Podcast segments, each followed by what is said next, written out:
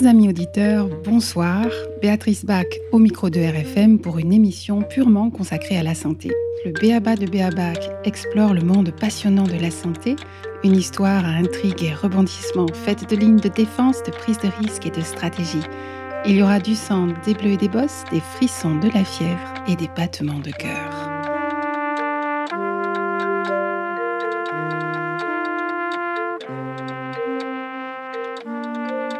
Chers éditeurs, pour cette 13e édition, j'ai le plaisir et l'honneur d'accueillir le doyen de mes invités, Gilles Lérisson. Bonsoir. Bonsoir. Gilles Lérisson, vous êtes ex-président de l'Institut français d'acupuncture traditionnelle. Vous avez voyagé partout dans le monde à la rencontre d'ethnomédecins, pas simplement de médecins traditionnels asiatiques, mais toute autre forme de thérapie. Vous avez animé d'innombrables conférences. C'est par ce biais d'ailleurs que nous nous sommes rencontrés. En France et au Canada. Vous avez signé beaucoup d'articles professionnels et vous êtes l'auteur de livres sur la médecine traditionnelle chinoise. Merci d'avoir accepté de venir parler de médecine et de santé au sens large aux auditeurs de RFM. Merci Béa. Comme je vous le disais, que la médecine soit aux mains des lobbies, c'est un fait acquis. Il me semble pour nos auditeurs, le complexe pharmacochimique, comme on le nomme ici, est une des tentacules de la pieuvre mondialiste, hélas pour nous. Mais je crois pouvoir dire que c'est une culture commune, un sujet euh, déjà bien concret. En revanche, ce qu'on appelle médecine, la définition même de la médecine, est une notion plus floue pour eux. Or, dans votre domaine, dans l'acronyme MTC pour médecine traditionnelle chinoise, il y a le T de tradition. Nous nous intéressons beaucoup à la tradition, ça va être passionnant, mais accolé à la médecine, je ne suis pas sûre que tout le monde ait une notion claire de ce que cela signifie. Gilles Lérisson, comment définir une approche traditionnelle en médecine? Ben, Une approche traditionnelle, et le mot médecine, c'est vrai qu'il est employé injustement parce qu'il y a beaucoup de gens qui font de la médecine traditionnelle dans tous les pays et qui sont pas du tout médecins. Ils ont hérité de cette tradition de la part de leur famille, souvent, de leurs ancêtres euh, le, le, plus souvent, et puis d'une euh, habitude qui s'est créée de chercher comment l'homme pouvait être en relation avec la nature et traduire dans les activités qu'il avait vis-à-vis -vis des gens malades par quelque chose de très simple. La traditionnelle, ça vient de tradérer, traduire, transmettre, et c'est vrai aussi bien dans les civilisations judéo-chrétiennes que dans toutes les autres civilisations, et c'est d'autant mieux conservé à l'heure actuelle en Asie et dans les pays d'Amérique latine qu'il y a très peu de médecins des médecines modernes. Donc vous voulez dire que la tradition est d'autant plus prégnante dans une culture qu'elle n'est pas occupée par la médecine moderne euh, Qu'elle n'est pas déformée. Qu'elle n'est pas déformée. Hmm. Que le terrain n'est pas occupé, c'est ce que je voulais dire. Voilà, le terrain n'est pas occupé. Et dans la médecine traditionnelle chinoise, beaucoup de gens que j'ai rencontrés dans ma pratique, qui a duré plus de 50 ans, sont, sont convaincus ou sont euh, habitués à, confondre l'aspect médecine traditionnelle chinoise simplement avec le fait qu'elle présente euh, un atout majeur, c'est l'acupuncture.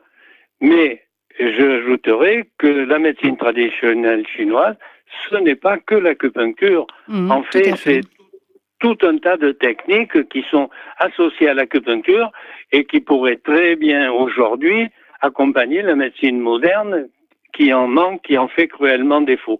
C'est les saignées, c'est les ventouses, c'est euh, les massages, c'est les mobilisations douces, c'est tout un tas de choses, les applications de cataplasmes de plantes, euh, l'utilisation de l'argile, euh, du miel que, l'on a eu tendance à utiliser depuis quelques années dans les hôpitaux, notamment à Limoges.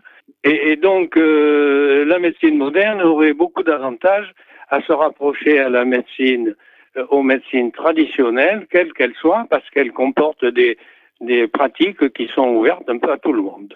Est-ce qu'on pourrait dire que la tradition parfois est dévoyée? D'après ce que j'ai compris, il y a ah, quand même... Ça, vous euh, avez entièrement raison, et le terme est fort approprié, parce qu'elle est dévoyée, elle est traitée de médecine complémentaire, alors, ou de parallèle, euh, les parallèles, on sait très bien que ce sont des droites qui ne se reçoivent jamais, ne reçoivent jamais, et donc, euh, en, tant que pratique, elle devrait être associée à la, médecine moderne, ce qui n'est pas du tout le cas. Non, elle est inféodée, elle est complémentaire, effectivement. Elle n'est pas au même plan du tout. Alors c'est difficile d'aborder le, thème de la médecine traditionnelle chinoise sans rappeler aux auditeurs quelques petits repères quand même euh, philosophiques, puisqu'il y a quand même deux courants marquants euh, qui, fondent un peu cette pratique. Est-ce que vous voulez en parler un peu?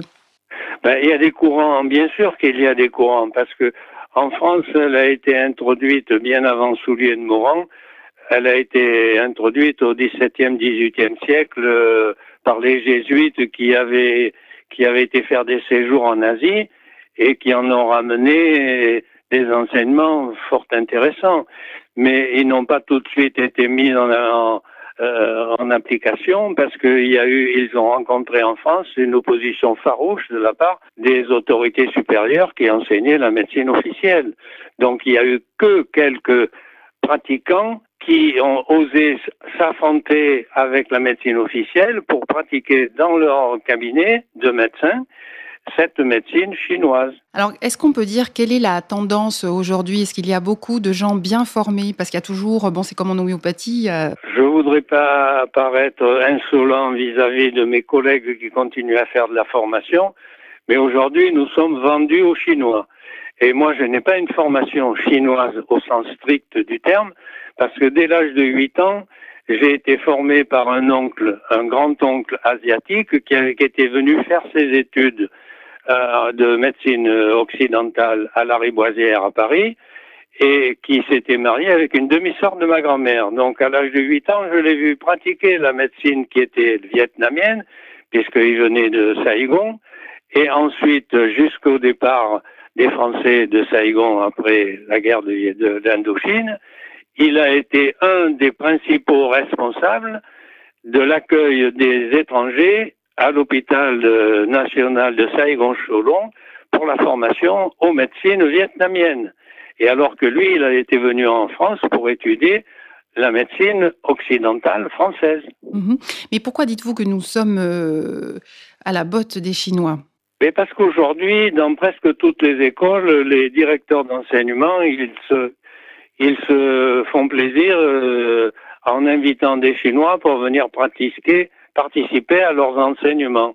Donc les Chinois aujourd'hui, ils tentent par tous les moyens, ce qui a été mis en avant dans la, la grande réunion internationale où il y avait 3000 personnes à l'UNESCO à Paris en, en novembre 2018, ils tentent à se faire adober par toutes les les écoles euh, d'Europe ou d'ailleurs qui veulent enseigner la médecine chinoise. Ils veulent récupérer totalement l'enseignement de la médecine chinoise. Seulement, elle a dérivé. Elle est plus totalement euh, traditionnelle, comme je vous l'ai dit, traditionnelle, ça vient un peu de familial, ça vient un peu de le respect que l'on doit aux ancêtres et ce que les ancêtres nous ont transmis par rapport à leurs expériences. Alors, ce que vous dites, c'est que les Chinois modernes veulent récupérer la paternité ou la possession de la médecine traditionnelle chinoise, qui n'en est plus une. Exactement. Moi, c'est un, Chinois de Hong Kong qui m'a expliqué très exactement ce qu'il en était aujourd'hui. La médecine chinoise veut récupérer la, suprématie de nos connaissances en, en algorithme et de nos connaissances en intelligence artificielle. C'est assez grave parce que les, les gens qui enseignent soit en, faculté, soit dans les anciennes écoles qui existaient encore, se laissent euh, subjuguer, se laissent impressionner par euh, ce que les Chinois veulent aujourd'hui récupérer et investir. Donc ça veut dire qu'ils prennent pour de la tradition ce qui n'est que du marketing? Est-ce que c'est un peu trop de la dire ça? La tradition, comme je vous l'ai expliqué, c'est quelque chose qu'on ne peut pas supprimer ou galvauder. Il faut la transmettre comme on nous l'a transmis. Moi, j'ai eu la chance d'avoir un oncle qui était d'une famille de 17 générations d'acupuncteurs et de pratiquants de médecine vietnamienne. Donc, euh, je connais des choses que l'on ne m'a pas enseignées en Chine, que mon oncle m'a enseigné, mais qu'on m'a pas enseigné en Chine. Voilà. Autrement, en Chine, c'est très intéressant parce que ils gardent encore dans leurs écoles et dans leurs hôpitaux l'utilisation des plantes chinoises, mais elles ne sont pas supérieures à ce que nous, nous connaissons dans nos campagnes par rapport à ce qui enseigne la tradition française, même si elle vient du Moyen Âge, de l'utilisation des plantes. Et les plantes, ce sont les plantes à travers la nuit des temps, elles sont toujours les mêmes. Oui, on dit que ce sont les plantes locales qui soignent les maux locaux. Exactement, exactement.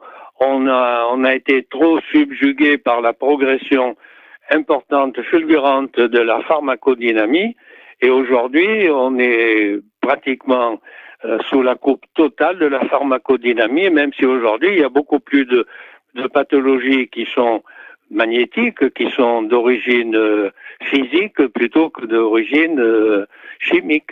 Ça, tout, tout, le monde est capable de comprendre la différence qu'il y a entre une maladie chimique, d'empoisonnement du sang, d'une maladie qui est une maladie magnétique, électromagnétique, qui vient de toutes, euh, tous ces appareils électromagnétiques qui nous entourent et qui, font comme un, fog, un, brouillard tout autour de nous et qui modifie considérablement notre façon de réagir au niveau de notre système immunitaire. Pour pousser plus loin la, discussion, si nous voulons comparer cette médecine traditionnelle avec la médecine hospitalière contemporaine, alors... Ben, c'est pas moi qui le dis, ce sont les gens qui travaillent en médecine hospitalière. Et à, l'heure actuelle, en médecine hospitalière, il y a beaucoup de, de voix qui s'élèvent contre l'utilisation de beaucoup de choses qui, qui aujourd'hui devraient être retirées parce qu'elles présentent plus d'inconvénients que de succès. Alors, ce sont les infirmières, parce que les infirmières qui sont, disons, au fait même de l'utilisation des produits que l'on a en, en, médecine hospitalière, euh, se sont gendarmées parce que elles savent qu'aujourd'hui on est en pleine euh, dérive et que ce n'est pas aujourd'hui qu'on va faire grandir l'utilisation du miel euh, ou de l'argile dans les hôpitaux, pas plus qu'on va introduire les chiens pour dépister les cancers. Et oui, c'est vrai. Donc bon, là, on revient à ce qu'on disait au début. Il y a le marché de la santé, c'est le premier marché euh, du monde. Hein, donc ça, c'est sûr que. je le sais comme vous. Oui, oui. Et moi, ce que je déplore, c'est que pour la santé, on considère que c'est un marché, comme le marché, par exemple, de l'oxygène. Aujourd'hui, ça va faire 30 ans que les cancérologues ont dénoncé les méfaits de l'oxygène dans les phases terminales de certaines maladies, notamment les cancers et les maladies neurodégénératives, mais on continue à, à mettre de l'oxygène sur des gens qui sont en fin de vie. Oui, il y a beaucoup d'incohérences comme ça, effectivement. Mais moi, j'appelle pas ça des incohérences. C'est alors que cette médecine devrait être une médecine intellectuelle euh, arriver au plus haut point de ses connaissances, aujourd'hui, elle est régressive. C'est-à-dire que on connaît de mieux en mieux les mauvais aspects d'utilisation de certains médicaments et de certaines euh, formes comme l'oxygénothérapie, mais on continue à, faire entrer des gens dans les hôpitaux pour pratiquer ces choses-là. Donc c'est pas de l'incohérence, c'est de la bêtise. Si vous le voulez, j'adhère à votre point de vue. Mais bon, pour continuer sur la comparaison, on le sait bien, il y a des tas de différences majeures, notamment euh, par rapport à la prévention, par rapport à la prise en compte des causes, etc. Est-ce que vous... Mais ben, la prévention, je vais vous dire quelque chose qui va vous parler certainement, c'est qu'aujourd'hui, on continue à soigner des zonas par le milieu hospitalier, alors qu'on sait depuis 3 ou 4 000 ans que le zona, avec deux séances d'acupuncture, on arrive à les calmer, aussi euh, dangereux soit-il les zonas crâniens, les zonas ophtalmiques, les zonas des organes sexuels. C'est, il faut deux ou trois séances d'acupuncture et ça, ça, ne revient jamais, ça ne laisse pas de traces. Est-ce qu'aujourd'hui, euh, laisser les zonas à ceux qui calment le feu euh, par imposition des mains, c'est, c'est faire preuve d'une certaine ignorance. Oui, parce qu'il y a mieux que ça, c'est ce que vous dites. Il y a mieux que ça, voilà. Donc la médecine traditionnelle nous amène dans, dans certains cas à des incohérences, comme le disait le docteur Tomatis quand il était vivant. Il y a des choses qu'on peut soigner, puisque vous m'en avez proposé de le citer, les sons et les couleurs. Moi, j'ai produit des articles en 1984 sur les sons et les couleurs à la suite de travaux que j'avais fait avec les Tibétains. Et personne à l'heure actuelle euh, ne se soucie d'utiliser dans le milieu hospitalier soit les sons, soit les couleurs, pas plus que les chiens. Mhm. Est-ce que vous pourriez donner euh, à nos auditeurs un exemple de traitement possible par les sons et les couleurs? Bien sûr. Vous avez des gens qui sont en pleine dépression ou en burn-out ou en disons en dégoût de vivre, il suffit de reprendre les, les poux et de voir pourquoi ils sont en dépression et de leur faire vibrer. Moi, j'ai travaillé avec les diapasons qui sont réglés aux fréquences des planètes. Alors, bien sûr, on nous traite de charlatans à chaque fois qu'on fait ça, mais quand vous avez des gens qui ont été arrêtés pendant un an, deux ans, trois ans, dix ans dans leur métier parce qu'ils étaient désynchronisés, on a pu, euh, avec les diapasons, on a pu les remettre dans le circuit aux grandes dames euh, de la médecine du travail qui comprenaient pas qu'on les ait soignés avec des choses qui sont pas réglementées. Qu'ils ne sont pas réglementés et qui ne sont pas non plus visibles. Et c'est aussi une des caractéristiques euh, de la différence, c'est qu'on utilise euh, l'aspect vibratoire. Mais c'est l'aspect vibratoire. De toute façon, moi j'ai vu, puisque j'avais été renseigné pour aller faire euh, quelques recherches là-dessus en Égypte, à Edna et à Edfou, j'ai vu l'utilisation l'utilisation de l'eau sur des messages qui étaient des messages écrits sur les pyramides, pas sur les pyramides, mais enfin sur des, des, des, des, des tableaux. On fait couler de l'eau dessus et les gens boivent cette eau et ils font de l'homéopathie quantique. Aujourd'hui, on parle de quantisme, mais les Égyptiens l'ont fait du quantisme bien longtemps avant nous. Hein. Hmm. On n'a pas attendu le début du XXe siècle pour faire du quantisme. Non, non, on n'a pas attendu. Le... Et ça existe toujours pour les gens qui veulent s'y rendre compte. Ils peuvent lire les livres sur l'astrologie la, et l'astronomie égyptienne d'Albert Schlossman, qui est, qui est un monsieur euh, très, très, très euh, compétent qui est décédé il n'y a pas tellement de temps et qui nous a euh, mis en évidence ce que c'était que la, médecine quantique euh, en Égypte, qui avait aussi des, des, notions très très très évoluées de radionique. Mais ça, bon, on ne peut pas parler de radionique. Oh, bah, si vous voulez, vous pouvez expliquer aux auditeurs ce que c'est, puisque vous avez utilisé le mot. Eh bien, le radionique, c'est prendre conscience que dans l'univers tout libre, comme l'a démontré Étienne Guillet, qui était un grand chercheur, qui a fait ses expériences également dans le tombeau de Séti Ier en Égypte, dans la vallée des, rois, et donc euh, qui a démontré que euh, par certaines fréquences vibratoires, on arrive à remettre en route des circulations énergétiques qui étaient bloquées pour par un son particulier ou une couleur particulière. On revient à vos diapasons, à vos sons et à votre couleurs. Mhm. Alors pour euh, euh, rebondir sur cette notion de circuit énergétique, c'est ça aussi qui fait la particularité de la médecine traditionnelle chinoise, c'est qu'elle s'appuie sur la circulation de l'énergie vitale euh, dans des méridiens, ce que ne reconnaît pas la faculté de médecine, puisque ça ne se voit pas sous le microscope. Ben, C'est-à-dire que tant qu'on n'a pas essayé euh, la pulsologie, on ne peut pas faire de suppositions parce qu'on ne sait pas ce que c'est. Quant à prétendre que euh, la pulsologie, il y a des paramètres impossibles à révéler par un instrument technologique, les Allemands s'y sont risqués, ils ont fait la démonstration, mais qui a été très très mal accueillie, cette démonstration, parce que les appareils étaient très compliqués à faire et il coûtait énormément d'argent. Donc on a dit alors que ça existe en, en, le faisant avec nos doigts, on va pas fabriquer des instruments qui seront rejetés par le corps médical qui risquent de s'offusquer qu'un appareil euh, puisse détecter des choses qu'ils n'ont pas pu détecter avec les radios, avec tous les appareils sophistiqués qui existent à l'heure actuelle. C'est ça, effectivement, à part se justifier, quel est l'intérêt de mesurer avec des instruments technologiques euh, Alors, Ça présente un intérêt, c'était de faire de mettre en valeur ce que Étienne Guillet, qui était un grand chercheur, qui est décédé il n'y a pas longtemps, avait mis en évidence que tout ce qui est caché, tout ce qui a une fréquence vibratoire peut être détecté. Mais on, pour l'instant, on n'en est pas là. Les fréquences vibratoires, on ne s'en sert pas dans le milieu médical. Non, non, tout à fait. C'est bien ce point-là que je voudrais soulever, c'est qu'il n'y a pas d'utilisation de l'énergie vitale, ni de la mesure, ni de la correction. Exactement. Vous avez vous exprimez tout à fait bien ce qu'aujourd'hui on occulte et on ne met en évidence que ce qui peut passer par le, les scanners, quels qu'ils soient.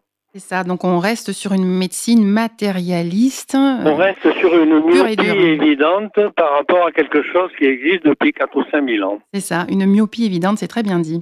Alors je trouve qu'il y a d'autres euh, comment dire éléments très différents dans, dans l'approche euh, de la personne malade en médecine traditionnelle chinoise, c'est que euh, la médecine traditionnelle chinoise, quelquefois, elle peut se passer, enfin quelquefois, pratiquement toujours, elle se passe de la, de la pulsologie, pour la bonne raison qu'elle est basée sur les quatre principes suivants.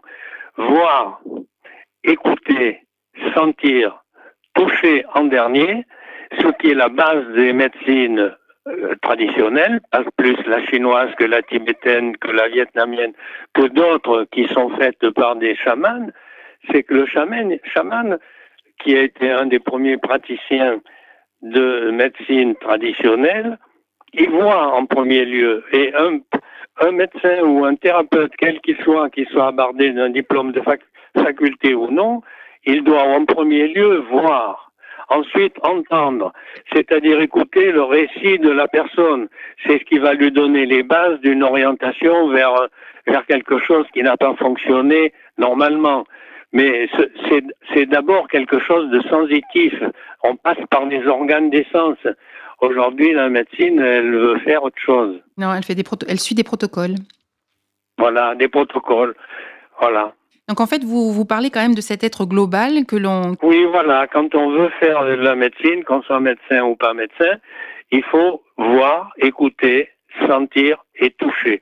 Toucher en dernier, ça veut dire être en empathie avec son patient pour le toucher de la bonne façon pour qu'il puisse nous révéler ce qu'on n'a pas pu ce qu'on n'a pas pu discerner par les trois autres euh, euh, organes d'essence. Mais ça passe surtout par la sensibilité. Aujourd'hui, faire de la médecine par rapport à la sensibilité, qui est-ce qui s'en inquiète? C'est ce que les infirmières dans les hôpitaux déplorent? Il y a des tas d'écrits là-dessus. Personne ne s'en inquiète. Alors on pourrait dire que le grand laissé pour compte de la médecine actuelle hospitalière, c'est aussi le domaine, le vaste domaine émotionnel. C'est ça, voilà. Il y a de plus. Les Américains aujourd'hui sont en avance par rapport à notre pratique, parce qu'il existe des dizaines d'ouvrages américains traduits en français pour la plupart, qui parlent justement de ce que crée comme pathologie nos émotions. La moindre petite émotion peut être lourde de conséquences si le flux énergétique entre deux méridiens, entre deux pôles, entre deux organes, entre deux viscères ne s'écoule pas correctement. C'est-à-dire qu'on peut faire toutes les maladies que les Chinois ont attribuées aux entités viscérales. Qu'est-ce que c'est qu'une entité viscérale? C'est quelque chose de très simple. Un organe, il fonctionne, mais il fonctionne suivant sa forme, et je, je, dis bien suivant sa forme, il émet des vibrations. C'est ce que Étienne Guillet a très bien expliqué. Des fréquences vibratoires. Et donc, avec notre pouls, notre prise de pouls, on peut déterminer si ces fréquences vibratoires, elles sont présentes, si elles sont pas présentes, si elles sont déformées, si elles sont très déformées ou si elles sont désaccordées avec l'organe qui lui est associé. Prenons l'exemple d'un poumon. Aujourd'hui, on accorde une euh, importance, je ne vais pas dire qu'elle est excessive, mais qu'elle est enfin reconnue, la fonction du poumon marche avec le gros intestin, c'est-à-dire à une fonction subtile, comme celle de la respiration, correspond à une fonction, il est marié à une fonction qui est grossière. La fonction du gros intestin, c'est d'évacuer la merde. Excusez-moi du terme, mais c'est exactement ça. Il faut appeler un chat un plus une fonction est subtile, plus elle est reliée à une fonction grossière. Et les anciens savaient ça, ils le savent toujours. Dans nos campagnes, on savait très bien que les enfants qui étaient difficiles de santé, il fallait leur donner des purges, c'est-à-dire évacuer ce qui restait coincé dans le gros intestin. Mais les Chinois ont toujours connu ça. La médecine chinoise fait partie de ça rééquilibrer une fonction pure avec une fonction impure. L'impur et le pur, c'est comme la vie et la mort. Ça n'a pas de début, ça n'a pas de fin. Ce sont des alternances d'état Voilà, ce sont des alternances comme le Tao nous donne une image de ce qui est le début et ce qui est de la fin, mais ce n'est qu'une image. Ce n'est pas la réalité. La réalité, elle est tout autre. Elle est au-delà de l'image. Alors vous parliez d'entité viscérale pour euh, préciser auprès des auditeurs, donc peut-être qu'il faudrait expliquer. Mais bien sûr, celui par exemple qui a de la colère euh, depuis son enfance contre quelque chose ou contre quelqu'un, c'est qu'il a un foie qui est en dysfonctionnement.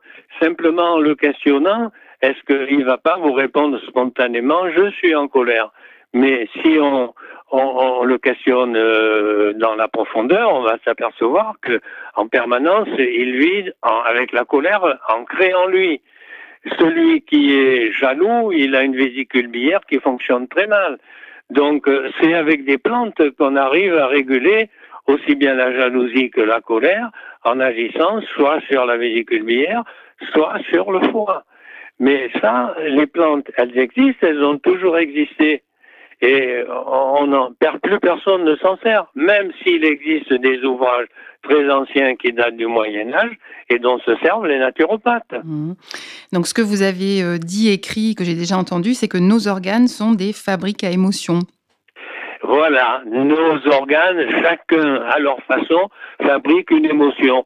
Si par exemple on a de l'angoisse, il ne faut pas aller chercher à soigner le cerveau, hein, ça vient pas du cerveau, ça vient du cœur. Donc, euh, il y a des plantes qui sont des plantes apaisantes et qui amènent euh, une correction de l'excès d'angoisse.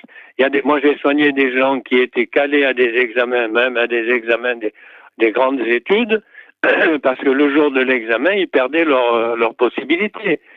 Donc, en leur faisant une séance d'acupuncture sur des points correctifs du cœur, ils ont pu passer leur examen. J'ai eu des remerciements très chaleureux de la part de gens qui, par la suite, sont devenus des gens très compétents dans le domaine euh, hautement intellectuel. Donc on peut faire remarquer aussi que on divise les hôpitaux en Occident entre hôpitaux qui soignent le corps et hôpitaux qui soignent euh, l'esprit, on va dire, et que ça, ça n'existe pas du tout euh, en Asie ou dans la tradition. Ah non, ça n'existe pas en Asie, ça. Donc j'ai travaillé dans les hôpitaux à Pékin et à Shanghai et dans d'autres hôpitaux perdus dans l'intérieur de la Chine, mais il n'y a pas cette séparation, ça n'existe pas. Nous, euh, où un malade il est, il est jugé psy et on l'envoie dans un univers psy où on ne va pas faire la liaison entre son fonctionnement organique et son fonctionnement émotionnel qui peut venir du cœur, mais qui peut venir aussi de la vésicule biliaire, de la rate, ou des reins, ou du pancréas. Pourquoi aujourd'hui il y a tellement, tellement, tellement de cancers du pancréas, et c'est un des plus meurtriers, parce que les gens ne savent, ne savent plus à quel sein se vouer, que ce soit dans leur profession, ou que ce soit dans leur milieu familial, ou ailleurs. Alors, est-ce qu'une médecine sans émotion, on pourrait dire sans compassion, ça forme des bons médecins pour vous? Vous connaissez certainement ma réponse. oui, mais ça me fait plaisir de vous, poser la question. dans toutes les médecines traditionnelles, ce qui est mis en avant, ce n'est pas les connaissances intellectuelles, c'est la compassion. Donc, euh, un médecin qui s'en va faire de la médecine parce qu'il n'a pas pu faire une autre faculté dans une direction différente parce qu'il n'a pas suffisamment de connaissances en mathématiques, puisque ce sont les connaissances en mathématiques qui vous permettent de vous orienter dans les grandes écoles. En médecine, on ne vous demande pas vos connaissances euh, très poussées en mathématiques, mais il faut être bon en philo. Mais la philo n'a pas n'a pas une grande place dans l'utilisation des médecines traditionnelles. Dans les médecines traditionnelles, de celles que j'ai vues en Amérique latine, euh, en Chine ou ailleurs, la plus grande qualité du soignant, c'est la compassion.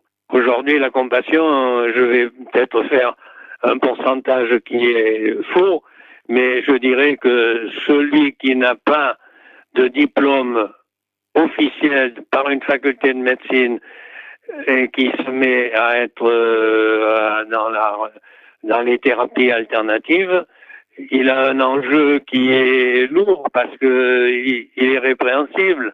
Et aujourd'hui, euh, la chasse aux charlatans, elle est plus grande que qu'il y a 30 ou 40 ans. Alors pour changer de sujet, j'ai remarqué dans les commentaires d'internautes euh, que beaucoup sont attachés à leur culture euh, scientifique, euh, avec souvent un regard moqueur, on en a parlé tout à l'heure, envers ce qui n'a pas été prouvé scientifiquement. Donc c'est le label scientifique qui prime en médecine.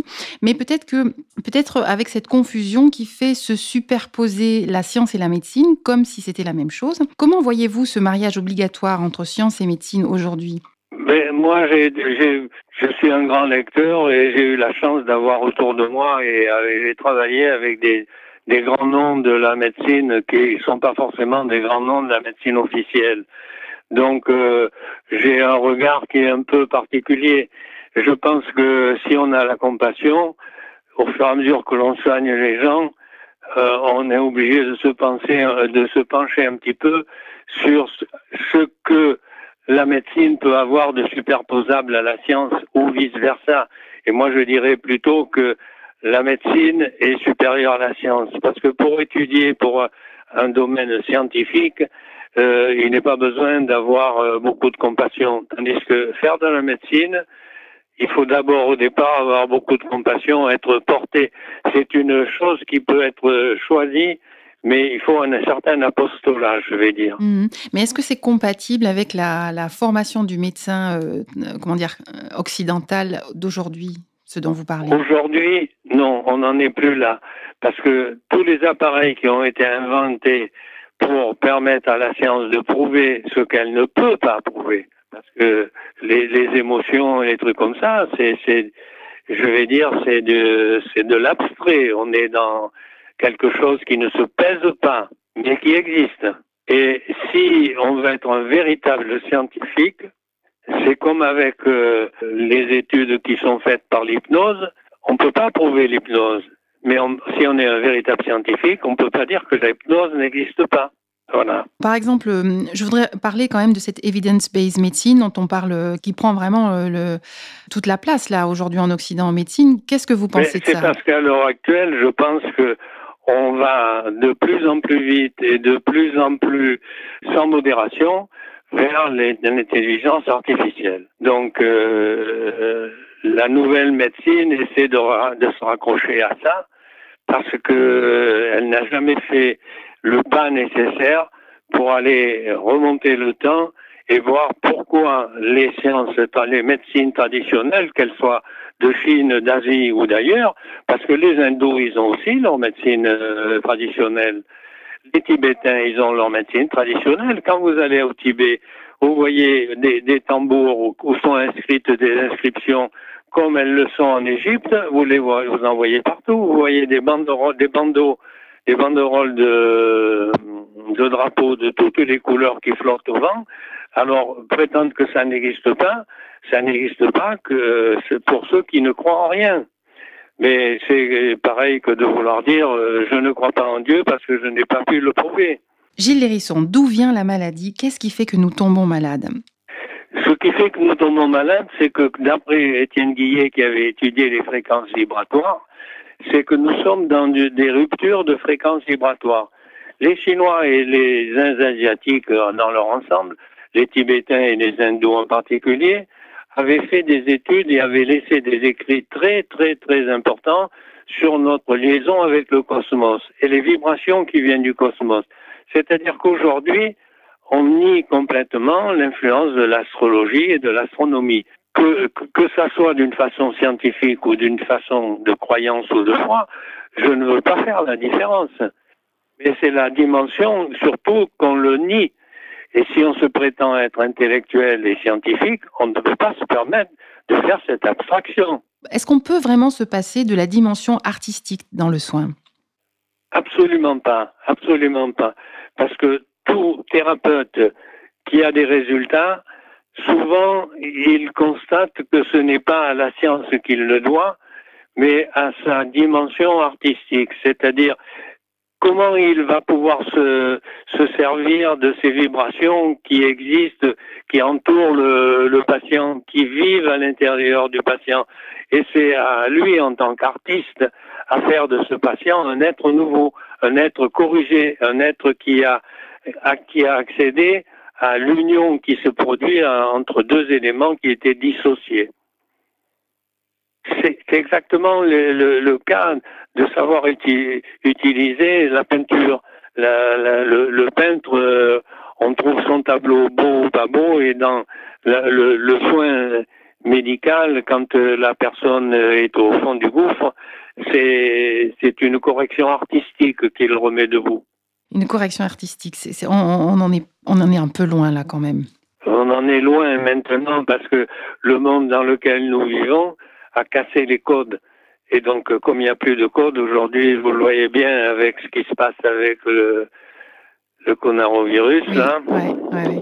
Alors justement, je, si vous le voulez bien, je voudrais aborder maintenant euh, l'énorme euh, enjeu sanitaire auquel, auquel, il faut faire face. Alors je ne parle pas euh, du coronavirus justement parce que l'homme moderne est confronté à des problèmes d'un ordre nouveau qui n'existait pas il y a 50, 100 ans. je veux parler des pollutions, tout azimut, qui ont un impact direct de plus en plus tangible sur notre santé. Ça peut être des pollutions chimiques, on en a déjà parlé, et vous nous avez parlé de ces pollutions électromagnétiques avec les dégâts du Linky. Et c'est là que je voudrais euh, qu'on entre un peu dans le vif du sujet, parce que toutes ces maladies émergentes, difficiles à soigner, pour lesquelles euh, j'ai l'impression que la médecine hospitalière euh, ne dispose pas beaucoup d'outils.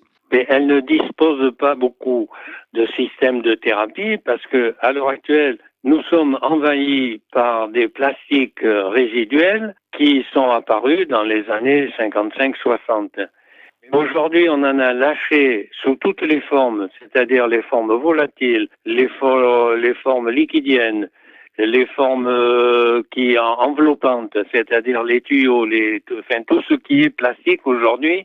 L'eau que nous consommons pour notre travail de la terre, c'est-à-dire la culture, les cultures des, des aliments, les, les, cultures des animaux, il y a du plastique dedans. On en trouve dans la mer à des doses, surtout dans la Méditerranée, à des doses colossales. Et donc ça, ça nuit considérablement aux, aux échanges électrochimiques électromagnétiques qui existent entre toutes nos cellules humaines. Et donc ça, L'hôpital n'a pas de réponse parce qu'il ne sait pas comment piéger, repiéger, refaire sortir les plastiques. Un seul exemple, c'est que les biberons à l'heure actuelle qui sont utilisés, qui sont en plastique, viennent de, les, Belges viennent de faire une démonstration comme quoi il existe des résidus de plastique dans le lait que les enfants boivent après avoir été réchauffé à 60 ou 70 degrés. Oui, oui, oui, oui. Il y a des tas d'études comme ça qui sont effrayantes. Oui, alors les publications, hein, c'est pas qu'elles n'existent pas. Les pollutions tous azimuts, elles sont chimiques, bien sûr, mais c'est par rapport à ce que l'on met dans les sols. Et ce qu'on met dans les sols, c'est pour augmenter leur productibilité, mais la productibilité, c'est c'est pas le but recherché aujourd'hui. Aujourd'hui, il faudrait rechercher à manger moins, manger à moins, à manger mieux. Mais ce n'est pas ce qui se fait, même dans le bio. Dans le bio, on, on ne fait pas tout à fait ce qu'il faudrait parce que le bio, il commence à la naissance du bébé. Quand le bébé est né, on lui donne des biberons en plastique qui lui mettent à l'intérieur de son système respiratoire et digestif des microparticules de plastique. Et ces microparticules, elles ne s'évacuent pas. En plus de ça, si les biberons, pour gagner un peu de temps, les chauffent au micro-ondes. J'ai fait une émission sur les perturbateurs endocriniens pour soulever le problème. C'est vrai que ça paraît, euh, c'est désespérant. Hein c'est désespérant. Moi, à mon âge, maintenant, je suis un peu désespéré quand je vois qu'à l'heure actuelle, des gens que j'aime bien et des gens que je connais bien meurent à l'hôpital gavés avec l'oxygène, alors que les cancérologues les plus investis dans la recherche ont dénoncé la, la nocivité de l'oxygène. Elle a été dénoncée par Paul Carton dans les années 1850-1900. Elle a été redénoncée par Louis-Claude Vincent dans les années 1900-1950. Et maintenant, je crois que plus personne n'y fait attention. Alors, si on doit rentrer à l'hôpital pour aggraver nos pathologies et en mourir, c'est pas la peine, autant se dispenser de, faire des pathologies. Voilà. Et donc, ça, c'est un moyen de revenir à l'idée de prévention qui n'existe pas non voilà, plus. La hein. prévention. C'est quoi la prévention? Mais la prévention, c'est utiliser les sons et les couleurs. Notre civilisation aujourd'hui, elle, elle n'utilise plus les sons et les couleurs. Dans n'importe quel pays que vous alliez, les gens sont habillés en noir ou en gris. Il y a quelques jeunes qu'on appelle excentriques qui sont pas du tout excentriques, c'est qu'ils sentent qu'ils ont besoin de couleurs.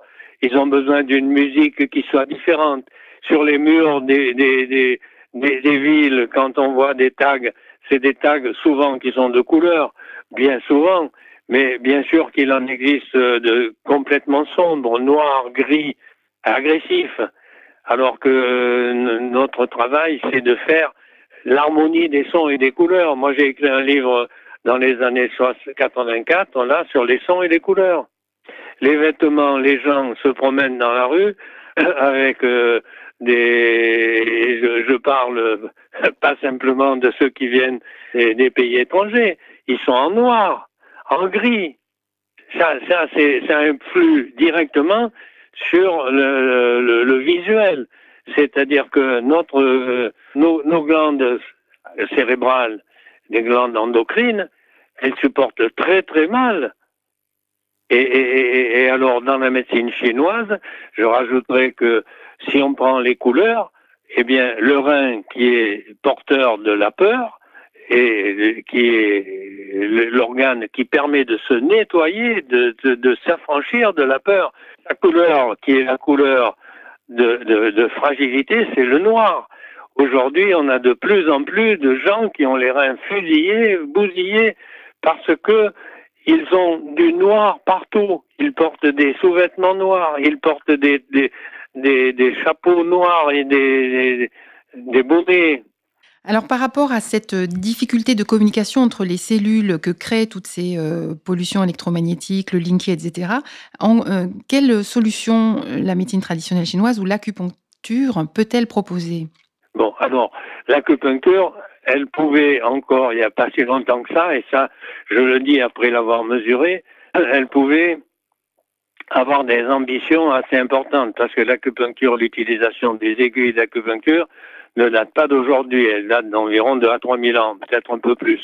Mais avant, l'utilisation de l'électromagnétisme était, était fait par l'utilisation d'aiguilles qui étaient en ivoire ou qui étaient en os ou en, obsidienne qui est une euh, une roche qui est électromagnétique par par euh, par définition. Oui, voilà.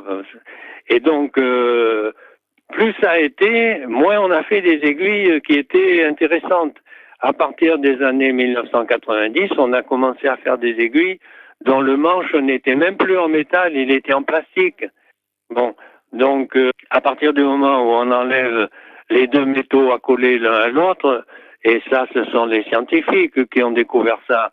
Moi, j'étais praticien, je m'étais bien rendu compte que les aiguilles qu'on nous fournissait à l'époque n'étaient pas de très bonne qualité, mais j'avais encore celles de mon oncle qui dataient de, des débuts des années 1900, qui étaient dans, dans des métaux d'excellente facture.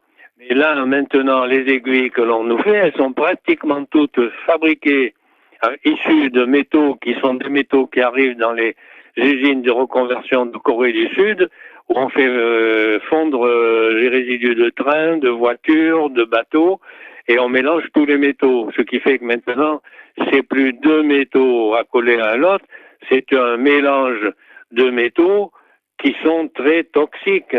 Et vous dire que c'est avec ces métaux que sont faits les, les aiguilles actuelles?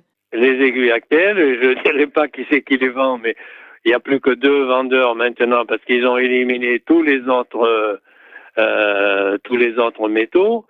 Et donc dans ces métaux qu'il qui y a qui inondent le marché des acupuncteurs, ils les font acheter par les malades pour dire vous ne risquez rien parce que ce sont vos aiguilles et vous vous servirez toujours des mêmes aiguilles. Mais ça veut rien dire ça. Ça veut rien dire parce que ces aiguilles-là, elles sont faites avec des métaux recyclés, tout euh, il y a de tout dans ces métaux et quelquefois ils sont radioactifs.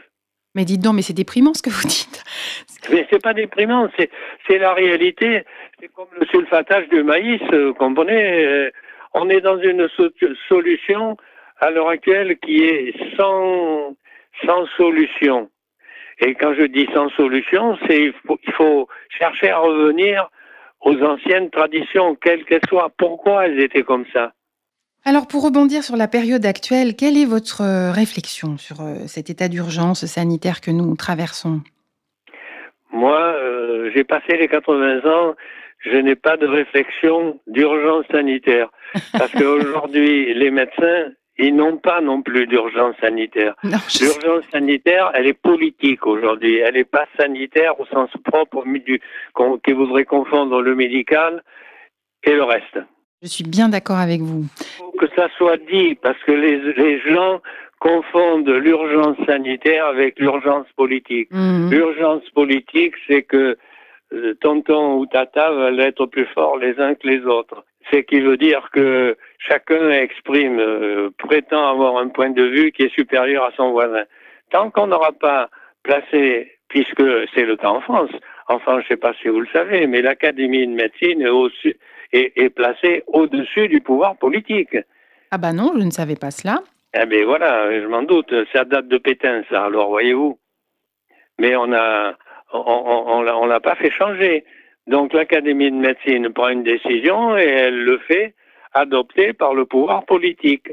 Et le pouvoir politique, ensuite, c'est à lui à, à, diffuser ce qu'il a compris de ce que la, la, faculté de médecine voudrait faire euh, passer sur l'ensemble de la planète, notamment du pays sur lequel elle gouverne.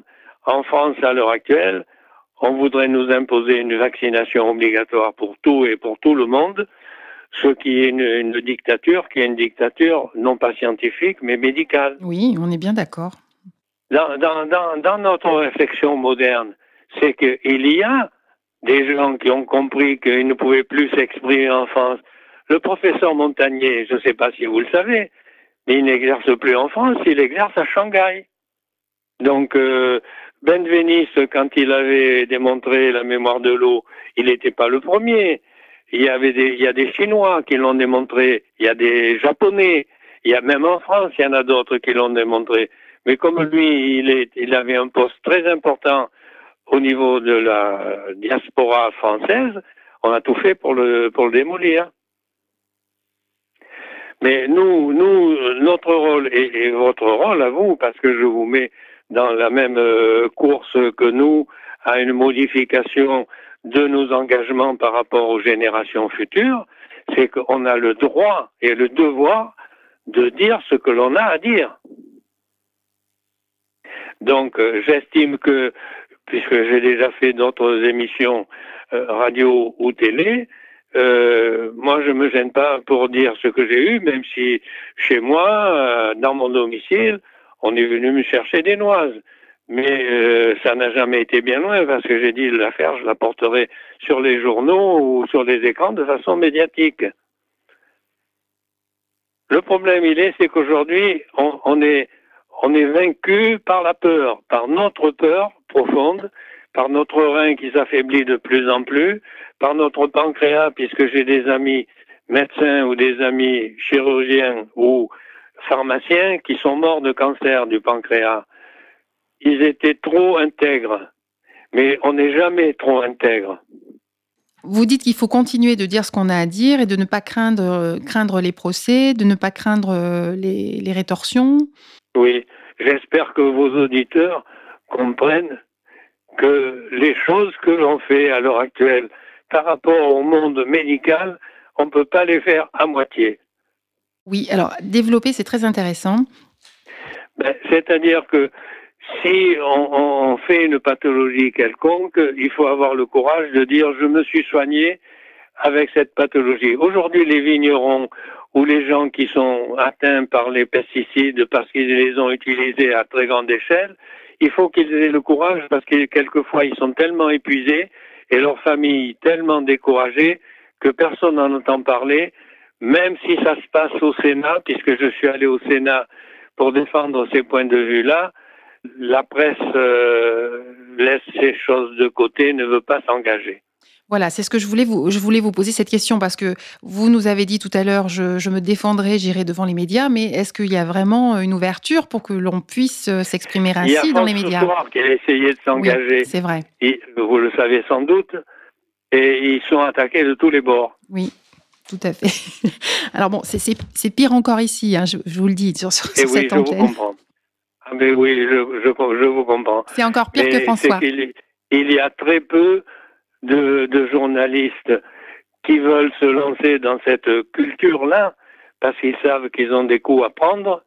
Et moi, je m'en suis rendu compte il y a de très nombreuses années parce que j'ai des, des amis qui ont été condamnés, mais qui ont été ensuite portés l'affaire euh, en, appel et en appel ils ont été relaxés parce que ça aurait été beaucoup trop loin. Bon, de toute façon, est-ce qu'on a d'autres choix? Est-ce qu'on a le choix? On a toujours le choix dans sa vie parce que la vie, de toute façon, elle se termine toujours par la mort et je pense que il faut mourir propre. Il faut mourir propre. Alors, pour, terminer, je voudrais vous poser une dernière question. Euh, vous avez fait la promotion de l'enseignement de l'acupuncture euh, pour les non-médecins au Canada, il me semble. Et je trouve intéressant pour les auditeurs d'entendre ce point de vue parce que, bon, pour certains, la faculté de médecine est un label de qualité. Il y a aussi, euh, comment dire, le spectre, on en a parlé, de l'exercice illégal de la médecine. Pour d'autres, la faculté, c'est une fabrique de techniciens robotisés qui n'ont pas développé les qualités nécessaires à être un bon médecin les qualités d'observation clinique dont nous avons parlé, l'écoute nécessaire à une bonne anamnèse, voir ce que la personne a de spécial, le contexte qui est le sien, etc. Alors pourquoi misez-vous sur les non-médecins? Pourquoi je mise sur les non-médecins? Parce que les non-médecins, ils mettent les mains sur les malades. C'est voir, c'est-à-dire les yeux, écouter les oreilles, sentir, c'est le nez, et toucher, c'est mettre les mains. Or, dans les non-médecins, il y a beaucoup de kinésithérapeutes. Moi, je suis sorti major de ma promotion de kinésithérapeute à Bordeaux en 1959. Et donc, euh, dans ma promotion, beaucoup se sont dirigés vers l'ostéopathie, la naturopathie, l'acupuncture. Et dans ce que j'ai pu constater, certains ont fait d'excellents praticiens et d'autres n'ont pas eu le, courage de continuer parce qu'ils ont été attaqués. Et quand on est attaqué, il faut avoir au moins des amis qui viennent vous défendre. Moi, je remercie les différents euh, médecins qui m'ont défendu chaque fois que j'ai fait des émissions de radio ou de télévision, parce que ce sont des gens qui occupaient des postes importants dans le cadre de l'ordre des médecins.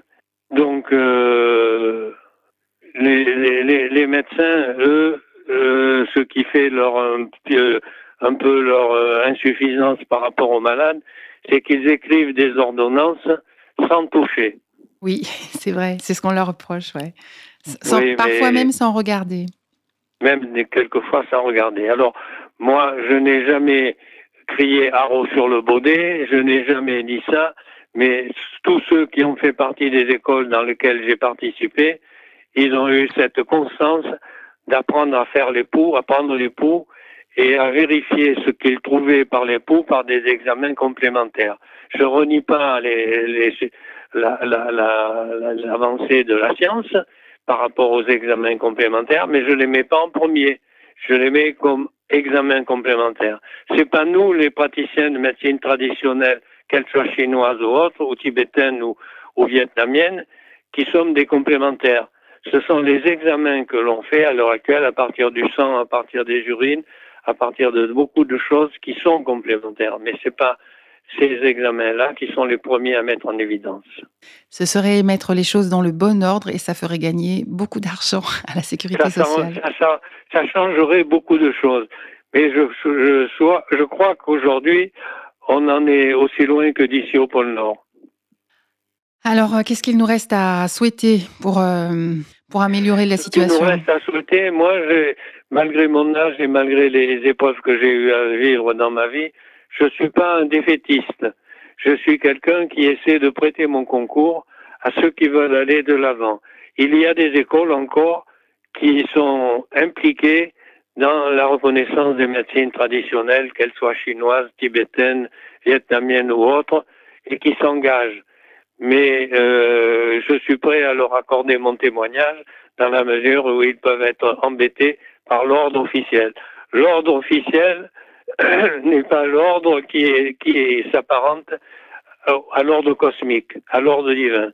Moi, je serais plus proche de l'ordre cosmique, même s'il est un peu, et voire beaucoup même, intellectuel, mais l'ordre divin, on ne peut pas le transgresser. C'est une très belle conclusion. Je vous remercie beaucoup, Gilles Lérisson.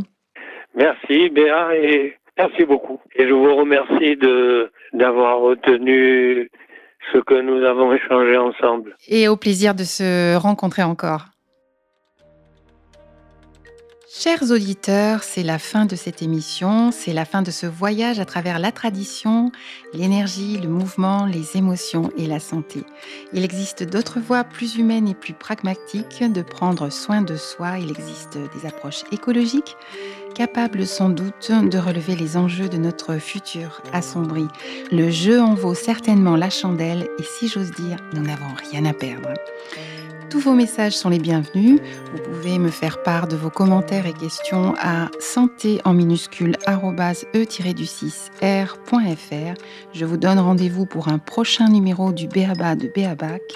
Ça y est, les arbres sont en fleurs. Profitons les amis, cela se fête. Tchin tchin. À la prochaine.